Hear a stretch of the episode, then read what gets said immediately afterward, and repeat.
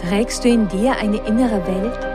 Und wenn ja, wo ist ihr Eingang? Ist die aufregendste Reise, die wir antreten können, die Reise in uns selbst? Und wenn ja, ist es möglich, dass wir durch unsere inneren Augen die äußere Welt ganz anders sehen? Dieser Podcast heißt Welt von Beyond. Und irgendwo zwischen dem Dunkel der Nacht und dem Tagesanbruch ist der Zugang zu deiner inneren Welt. Ich bin Anne Fonja und begleite dich auf deiner Reise. Willkommen in der Welt von Beyond. Hallo und herzlich willkommen zu unserer Reise Beyond. Es gibt Geschichten, die warten in der eigenen inneren Welt, bis man genug gewachsen ist, sie erzählen zu können. Dies ist eine solche Geschichte. Es war an einem Tag im Mai, als ich aus dem kleinen Schreibwarenladen trat, dem einzigen, den es noch in dem Viertel gab, in welchem ich damals in der uralten Stadt lebte. Es war wenige Tage vom Muttertag. Ich weiß nicht, wie lange ich die Kartenständer gedreht hatte auf der Suche nach einer Karte, die ich nach Hause senden konnte und die mir das Gefühl gab, dass sie passend war. Es war ein wunderschöner Frühlingstag. Aber je länger ich den Ständer drehte und mir die Sprüche auf den Karten durchlas, umso dunklere Wolken zogen über meine innere Welt hinweg. Ich richtete mich ruckartig auf. Ein Gefühl hatte von mir Besitz ergriffen, was sich wie ein Stein auf meine Brust legte und mir langsam den Hals emporkroch. Ich hatte das Gefühl, keine Luft mehr zu bekommen. Eine innere Unruhe ergriff mich und Eilig verließ ich den Laden. Als ich draußen in der frischen Luft war, atmete ich ein paar Mal tief ein. Ich ging die kleine Straße hinunter, aber das seltsame, befremdliche Gefühl in mir verließ mich nicht ganz, und ich ärgerte mich. Warum war das jedes Mal so, wenn ich eine Karte für meine Mutter auswählen wollte? Dieser Druck dort in mir, der mir das Gefühl gab, nicht richtig atmen zu können. Und mit dem Ärger über dieses Gefühl kamen zugleich die Schuldgefühle. Meine Mutter hatte alles für mich getan, was ihr möglich war. Warum schien ich sie einerseits so sehr zu lieben und auf der anderen Seite war da dieses Grummeln in mir, was mich gereizt werden ließ. Und ich wollte nicht gereizt sein, ich wollte doch einfach nur eine Karte kaufen und abschicken. Und als ob der Moment nicht schon unangenehm genug war, kamen mir mit einem Mal all die Poesiealbumsprüche in die Gedanken, die scheinbar irgendwann vom Post in den sozialen Netzwerken abgelöst worden waren. Es gibt nur eine, ganz selbstlose, ganz reine göttliche Liebe. Und das ist die Liebe der Mutter für ihr Kind. Oder liebe das Mutterherz, solange es schlägt. Wenn es gebrochen ist, ist es zu spät. Ich erschrak, wie viele solcher Sprüche ich auswendig konnte. Aber noch mehr erschrak ich über die nächste heftige Welle an Gefühlen, die sie mir hervorriefen. Warum riefen diese Sprüche in mir so eine starke Rebellion hervor und zugleich das Gefühl, keine gute Tochter zu sein? Ich ging die Straße hinunter und ich hoffte, an ihrem Ende auf dem kleinen Platz in meinem Café bekannte Gesichter zu treffen, jemanden, mit dem ich mich kurz unterhalten konnte, etwas ablenken und diese dunklen Wolken vertreiben. Aber als ich auf dem kleinen Platz kam, saß auf der Terrasse des Cafés niemand. Niemand meiner Freunde. Also ging ich ein Stück weiter, als mir aus Marias Pflanzenapotheke der vertraute Duft entgegenströmte. Marias Ladentür stand immer weit offen. Und wenn man ihren Laden betrat, dann tauchte man ein in ein Kaleidoskop von Düften und es schien, als ob sie eine sofortige beruhigende Wirkung hatten, so, dass alle Sorgen auf einmal ein Stück weniger schwer auf den Schultern lasteten. Marias Pflanzenapotheke war ein kleiner Treffpunkt im Viertel. Und so ging ich hinein um sie zu begrüßen. Maria stand hinter ihrem Tresen und war an ihrer Kasse beschäftigt. Ich wartete und betrachtete dabei die drei alten Bilderrahmen, die an der Wand hingen. Darin waren die Fotografien von Maria, Marias Mutter und Marias Großmutter. Maria hatte mir einmal erzählt, dass ihre Großmutter die Pflanzenapotheke eröffnet hatte. Mit Maria waren es nun drei Generationen von Frauen, die miteinander gelebt und gearbeitet hatten. Nun war nur noch Maria da. Und während ich die Porträts der drei Frauen ansah, stieg wieder eine Welle dieses unangenehmen Gefühls in mir auf. Als ich meine Heimat verlassen hatte, um in die uralte Stadt zu ziehen, hatte ich auch eine Fotografie meiner Mutter, meiner Großmutter und Urgroßmutter mitgenommen. Meine Mutter hatte sie mir in einem Umschlag gegeben, aber ich hatte sie nie gerahmt, obwohl ich das gewollt hatte. Diese Fotografien, so klein sie waren, schienen gefühlt unendlich viel Platz in mir und in meiner winzigen Wohnung einzunehmen. Warum war das so? Und wieso fühlte ich mich auf einmal schuldig, jetzt wo ich Marias Fotografien dort hängen sah? Ich wollte die Fotografie meiner Mutter, Großmutter und Urgroßmutter auch einrahmen, sagte ich zu Maria, die gerade die Kasse geschlossen hatte und mich mit ihren warmherzigen braunen Augen ansah. Sie lächelte, blickte hinauf zu ihren Fotografien und sagte, es ist leicht, eine Fotografie zu rahmen und aufzuhängen. Und dann sagte sie zu mir gewandt, es ist aber nicht leicht, wenn man spürt, dass darin der Schritt liegt, den Frauen, die vor einem waren, den richtigen Platz in der eigenen inneren Welt zu geben und sie wirklich mit den Augen deiner Seele zu sehen. Zu sehen, wer sie sein durften oder nicht sein durften und zu erkennen, wer sie wirklich waren, ihre Seele zu sehen und welche Rolle deine ist in der Linie der Frauen deiner Familie. Vielleicht liegt diese Reise noch vor dir. Die Art, in welcher Maria diese Worte sagte, war so voller Mitgefühl, voller Wärme und Weisheit. So sehr, dass das unangenehme Gefühl ein Stück weniger in mir wurde und so wie es weniger wurde, spürte ich, dass es Scham und Schuldgefühle gewesen waren, die mir die Luft genommen hatten. Maria kam hinter ihrem Dresen hervor und setzte sich auf die kleine Trittleiter vor einem ihrer großen Regale, das gefüllt war mit Dosen, Jutesäcken und Gläsern, in denen sie ihre Kräuter und Pflanzen bewahrte, blickte mich einen Moment an und dann sagte sie, Irgendwann kommt der Tag, an dem jede Frau eine Verletzung in sich heilen muss, von der sie nicht wusste, dass sie in ihr existierte. Aber der Tag, an welchem sie sie erkennt, wird der Tag sein, an dem ihr Leben sich für immer verändern wird. Und in dem Moment, in welchem wir beginnen zu heilen, werden dies alle Frauen vor und nach uns spüren, wo immer sie sind, hier oder im Himmel. So kam es, dass Maria mir an diesem Tag von den Frauen ihrer Familie erzählte und von dem, was die Geschichte aller Frauen, aller Mütter ist, die selbst einst Tochter waren, so wie ich Tochter bin.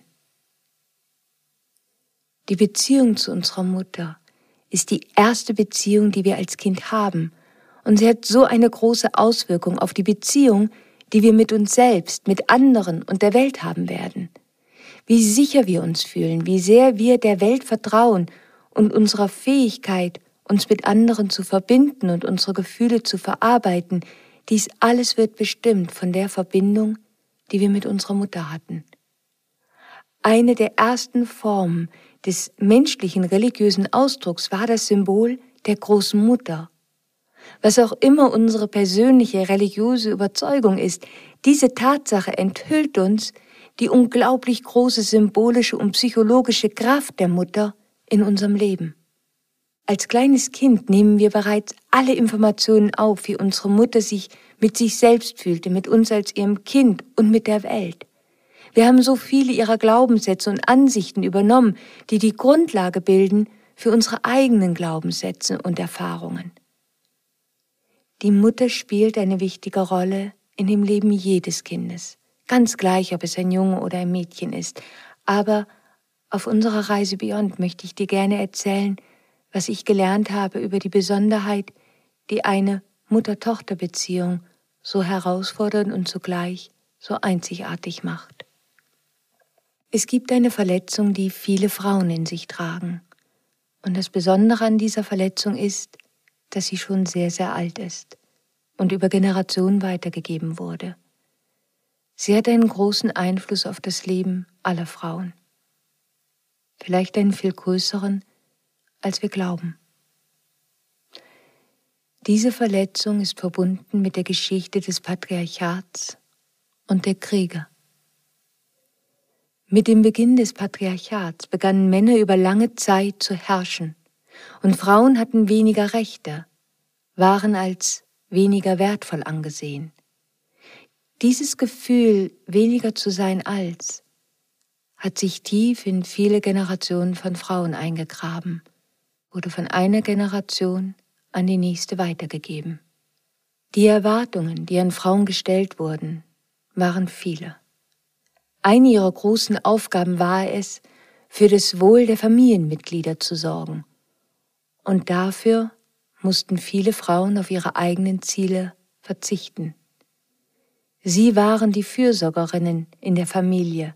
Sie waren die Fürsorgerinnen für die Gesellschaft, für den Haushalt. Es war ihre Aufgabe zu spüren, wie es anderen ging, sich um ihre Bedürfnisse zu kümmern und dafür die eigenen Gefühle und Bedürfnisse zurückzustellen. Und so hart dies auch alles zu bewältigen war, so wurde doch auch von ihnen erwartet, dass sie diese Aufgabe mit Freude, mit Hingabe, mit Leidenschaft erledigen, dass sie für Frieden, Ausgeglichenheit, für Harmonie in ihrem Umfeld sorgen. Viele, viele Rollen hat sie zu erfüllen.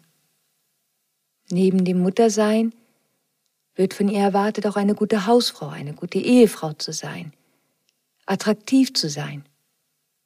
Ja, und später in der Geschichte, als Frauen arbeiten gehen durften, sollte sie auch erfolgreich sein. Über viele Jahre haben Frauen sich dabei aber emotional, mental, psychisch und physisch ausgebrannt. Alles getan, um ihre Familien zu unterstützen und sich um ihre Kinder zu sorgen. Sie haben ihre Träume aufgegeben, ihre Bedürfnisse zurückgestellt, ihre Wünsche in sich begraben. Das alles, um einem hohen Ideal zu entsprechen. Einem Ideal, was fast unmöglich war zu erfüllen. Wir sind alles Menschen und es ist unmenschlich, mit einem solchen Druck leben zu müssen. Und es ist unmöglich, ohne das Gefühl zu haben, daran zu ersticken. Ich glaube, es ist natürlich und menschlich, dass auf diesem Wege Wut sich anstaut, Traurigkeit, Ängste und ein großer emotionaler Schmerz. Das ist der hohe Preis, den viele Frauen dafür zahlen mussten. All diese schmerzhaften Gefühle konnten Frauen sich aber einst nicht stellen. Es gab keine Zeit dafür. Es war kein Raum da, keine Hilfe, um heilen zu können. Und so blieb die Verletzung, wanderte weiter, von einer Generation von Frauen zur nächsten. Diese Verletzung wird nicht immer offen weitergegeben. Manchmal geschieht es versteckt, ganz subtil, fast im Geheimen, unbewusst. Manchmal hingegen ganz offen, aggressiv. Das sehen wir dann, wenn Mütter ihre Kinder verlassen, emotional verlassen, weil sie sich selbst verlassen mussten, einst selbst verlassen wurden, es niemals anders erlebt haben. Wie können wir einem anderen Liebe und Ermutigung und Vertrauen und Mitgefühl geben, wenn wir es selbst nicht einmal für uns haben konnten? Wie kann eine Mutter für ihr Kind emotional da sein, wenn sie unter dem Druck und Stress es nicht einmal für sich selbst sein kann. Für sich selbst fürsorglich zu sein, kann für Frauen so herausfordernd sein. Einer der Gründe dafür kann sein, dass wir als Mädchen, als Kinder, als Töchter erlebt haben, wie sehr unsere Mutter erschöpft war, auf so vielen Ebenen. Wenn wir uns dann selbst das geben, was unsere Mütter sich nicht geben konnten, dann kann dies Schuld und Schamgefühle in uns hervorrufen. Unsere eigene Mutter und unsere Beziehung zu ihr hat unseren inneren Mutterarchetypen geprägt. Aber wie können wir für uns selbst eine nähernde Mutter sein? Wie können wir uns selbst das geben, was wir vielleicht niemals zuvor erhalten haben? Wie können wir unsere innere Mutter erwecken? Wie können wir in einer Gesellschaft unsere innere Mutter leben, die für lange Zeit so vieles, was weiblich ist, unterdrückt hat? Unsere ganze Bandbreite an menschlichen Gefühlen, wie können wir die leben? Gefühle, die verbunden sind mit dem Weiblichen. Das, was weiblich ist, ist so lange abgelehnt worden. Die Aktion, das Tun und das Kämpfen, das sind archetypisch männliche Aspekte. Und sie standen im Gegensatz zu der Ruhe und dem Sein, was weibliche Aspekte sind und in denen so viel Kraft steckt, so unendlich viel Kraft steckt.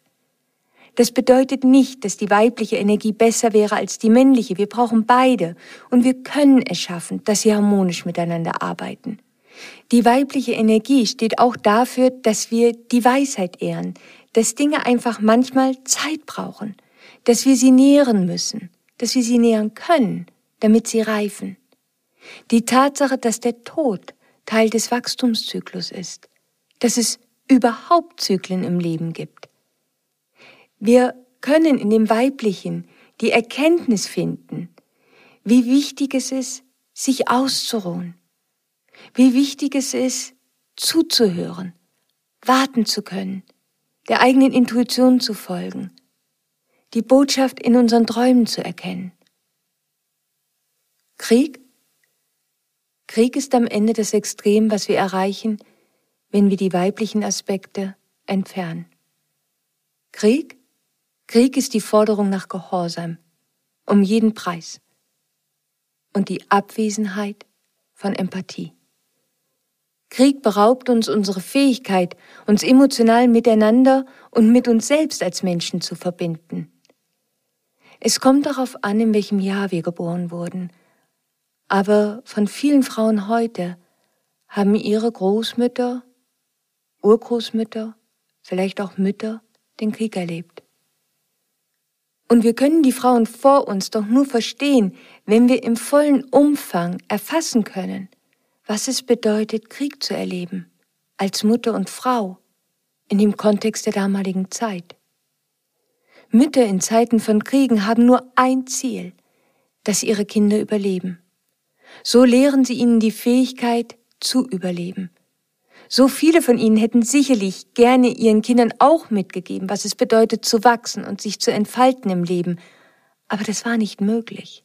Das Einzige, was möglich war und was wichtig war, war das Überleben in schwierigen Zeiten, in Zeiten von Angst und Unsicherheiten. Im Krieg geht es am Ende nur noch um das Überleben. Und Knappheit ist der große Motivator. Für Menschen, die den Krieg erlebt haben, kann ein Teller Essen für Liebe gestanden haben. Die Sprache der Liebe in Zeiten von Kriegen ist eine ganz andere. Aber emotional genährt zu werden oder eine menschliche Verbindung entstehen zu lassen, das war fast unmöglich.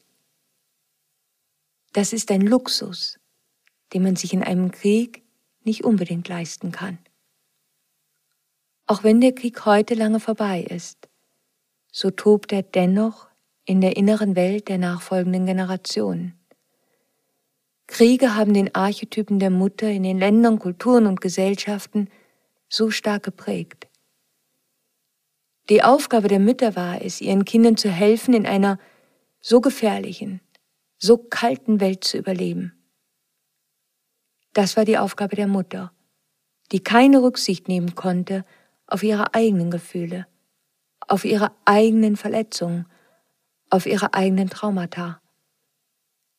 Denn in Zeiten von Kriegen gibt es keinen Ort, an welchem man seine eigenen Gefühle verarbeiten kann, an welchem man seine emotionalen, psychologischen oder spirituellen Wunden heilen könnte. Und nach dem Krieg, wenn das Essen knapp ist und alles zerstört ist, auch nicht. Und irgendwann ist der Schmerz und das Leid so groß, dass es unaussprechlich wird. Wie viele nachfolgende Generationen haben erlebt, dass ihre Mütter und Großmütter vielleicht die Geschehnisse erzählt haben, aber in einer eigenartigen, distanzierten Art, manchmal sogar mit einer Haltung, als ob sie sagen wollten, ach ja, was wir alles erlebt haben. Wir können Geschichten aus unserem Leben erzählen, indem wir die Geschehnisse schildern oder indem wir emotional dabei sind. Die meisten konnten emotional nicht dabei sein. Zu viel war innerlich begraben worden und daran zu rühren fast unmöglich. Der Schutz der Psyche davor zu stark. Wenn eine Mutter den Krieg und all den Schrecken und die Angst erlebt hat, dann sind Ruhe, Freiheit und Verletzlichkeit schwierig für sie, weil sie auf all das für so lange Zeit doch hat verzichten müssen, ohne diese Erfahrung jemals verarbeiten zu können. Der Verzicht und der Mangel all dessen hat eine tiefe, tiefe Verletzung hinterlassen. Wenn eine Mutter mit all diesem inneren Schmerz jetzt die Freude und die Unschuld und die Lebendigkeit ihres Kindes erlebt, dann kann all das, die unbewusste Wut, das eigene Leid und die Traurigkeit über all die erlittenen Verluste in ihrer inneren Welt berühren, sie an die Oberfläche bringen, und das ist mitunter kaum aushaltbar. So wird sie sich immer wieder zurückziehen in die sichere Zone, in einen inneren Zustand der Alarmbereitschaft, in einen Zustand, in dem sie nicht entspannt, nicht zur Ruhe kommt. Als Kind lernen wir dann, uns in Situationen sicher zu fühlen, die voller Überlastung, Überforderung, übertriebener Rücksichtsnahme sind. Wir fühlen uns sicher, wenn wir beständig auf andere und ihre Bedürfnisse achten und misstrauen unseren Gefühlen, unserem Körper, unseren Bedürfnissen gesehen und verstanden zu werden, weil wir es nicht anders erlebt haben. Das ist eine Art innerer Krieg, den wir vererbt bekommen haben. Ein Krieg zwischen unseren ganz natürlichen, normalen Instinkten und traumatisierten Überlebensstrategien. Mütter, die harte Zeiten erlebt haben, neigen mehr dazu, unter Depressionen und Traurigkeit zu leiden. Und darunter zu leiden, sich mit sich selbst nicht mehr verbunden zu fühlen. Und so sich auch nicht richtig verbunden fühlen zu können mit ihren Kindern. Einige Mütter haben vielleicht ihre Kinder emotional vernachlässigt. Andere haben vielleicht eine starke emotionale Bedürftigkeit in sich gespürt und diese wiederum an das Kind weitergegeben, vielleicht emotional ein Stück manipuliert oder Grenzen überschritten. Die Botschaft dieses Schatten der Mutter an ihr Kind ist, pass auf, es ist sicherer, wenn du klein bleibst, es ist sicherer, wenn du unsichtbar bleibst. Diene, schau auf die anderen, schau, dass du ihre Bedürfnisse, ihre Wünsche erfüllst. Stell dich selbst zurück dafür. Wenn du an dich selbst denkst, dann ist das gefährlich. Und somit kommen die Schuld und die Schamgefühle. Die Botschaft dahinter ist, unterdrücke deine Gefühle und geh nach vorne, egal was kommt, dann bist du sicher, dann geschieht dir nichts. Wenn wir diese Nachricht als Kind empfangen, wie können wir es dann schaffen, uns später im Leben Zeit zum Ausruhen zu nehmen, Zeit für unsere Gefühle, Zeit für unsere Bedürfnisse, Zeit für uns selbst? Und das ohne Schuld, ohne Scham. Wenn wir diese Botschaften direkt oder auch indirekt als Kind empfangen haben, wundern wir uns vielleicht später im Leben, warum wir, obwohl alles gut ist in unserem Leben, dennoch unter Ängsten und Panik leiden, so als ob jeden Moment etwas Schreckliches geschehen könnte. Mitunter können wir nicht einmal sagen, wovor wir eigentlich Angst haben. Diese Angst und Panik kommt immer genau dann, wenn wir loslassen und entspannen wollen, wenn wir uns vorgenommen haben, uns selbst einmal etwas Gutes zu tun. Die Bewohner der inneren Welt, wie der Co-Abhängige, der Perfektionist oder der innere Richter, sie treten nach vorne und verteidigen das alte Sicherheitsprogramm, das sagt, du musst immer in Hab-Acht-Stellung sein. Bist du dir sicher, dass es auch allen gut geht? Überleg einmal, ob du nicht etwas Wichtiges vergessen hast oder denk noch einmal nach, ob du das heute Morgen hättest vielleicht anders machen müssen und dir daraus jetzt ein Schaden entstehen könnte. All diese Muster kommen, weil sie zu unserem Notschutzprogramm gehören. Eines, was wir vererbt bekommen haben. Dieses Programm ist Teil der Verletzung der Frauen vor uns. Irgendwann, irgendwann braucht es eine neue Generation von Frauen, die dieses alte Programm außer Kraft setzen und ein neues installieren.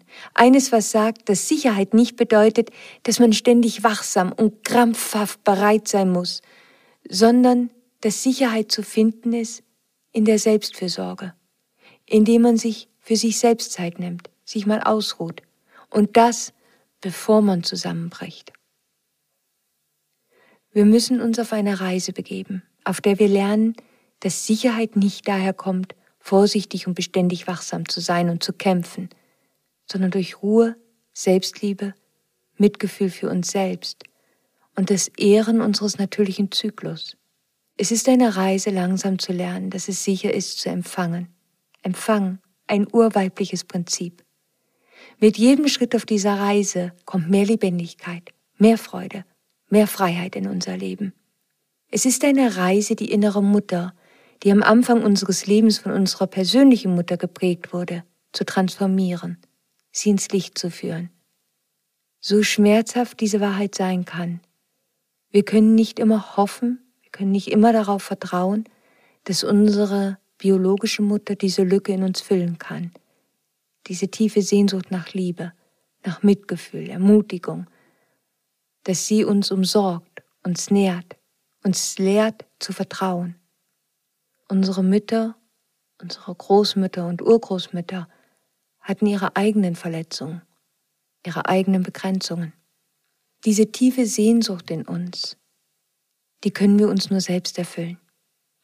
Wir können in unsere eigene innere Welt nach Hause zurückkehren, in das Land unserer Mütter. Es ist eine Reise, die wir mit viel Geduld vielleicht antreten müssen. Und wir müssen uns ihr vielleicht für einige Zeit verschreiben. Und sie beginnt immer damit, dass wir anfangen, unser inneres Kind in uns zu umarmen. Irgendwann dann, irgendwann werden wir es schaffen, dass wir in uns zu Hause zurückkehren. Dann sind wir an einem Ort, an welchem wir das Leben als freundlich wahrnehmen können. An einem Ort, an welchem wir eine wahre Verbindung zu allem Leben kreieren können und lernen, dass wir wirklich sicher sind. Und so kann das Leben uns auch neue Möglichkeiten schenken, Möglichkeiten, die wir uns niemals zuvor hätten vorstellen können. Die Energie, die wir dann uns selbst zur Verfügung stellen können, die können wir einsetzen, um unserem Weg zu folgen, um unsere Kreativität zu feiern, um wir selbst zu sein in dieser Welt. Der Weg bedeutet nicht, dass wir uns von allem Schmerz für immer befreien werden. Der Weg bedeutet, dass wir die Art ändern, wie wir mit Gefühlen, auch mit Schmerzen umgehen. Wo wir uns zuvor vielleicht abgelehnt und kritisiert hätten, heißen wir uns jetzt willkommen und wir umarmen uns. Das heißt, unsere innere Mutter hilft uns, uns in uns zu Hause zu fühlen, uns zu Hause zu fühlen, wo immer wir sind, uns geliebt zu fühlen und vor allen Dingen für uns selbst da zu sein uns die Fürsorge zu geben, die wir brauchen, auf unsere Bedürfnisse zu achten. Bitte, und es ist mir so wichtig, es geht niemals darum, Müttern oder Frauen Vorwürfe zu machen. Es geht um Heilung. Und das ist ein Riesenunterschied. Wenn wir Vorwürfe machen, ohne uns mit der persönlichen und kulturellen Geschichte auseinandergesetzt zu haben, dann werden wir selbst zum Täter, der auf einen Menschen losgeht, der vielleicht bereits selbst Opfer geworden ist. Wenn wir Vorwürfe machen, dann wird es schwer, Verantwortung zu übernehmen. Wenn wir den Weg der Heilung gehen, dann übernehmen wir persönliche Verantwortung und wir leisten unseren Beitrag zur Veränderung. Wir unterbrechen den schmerzhaften Kreislauf und geben selbst die Verletzung nicht weiter. Ich bin fest davon überzeugt, dass wenn wir die Verletzung heilen, die über so viele Generationen von Frauen sich weitergetragen hat, dass wir wahrhaftig eine energetische Veränderung kreieren, die auf die Generation vor und nach uns eine Auswirkung haben wird.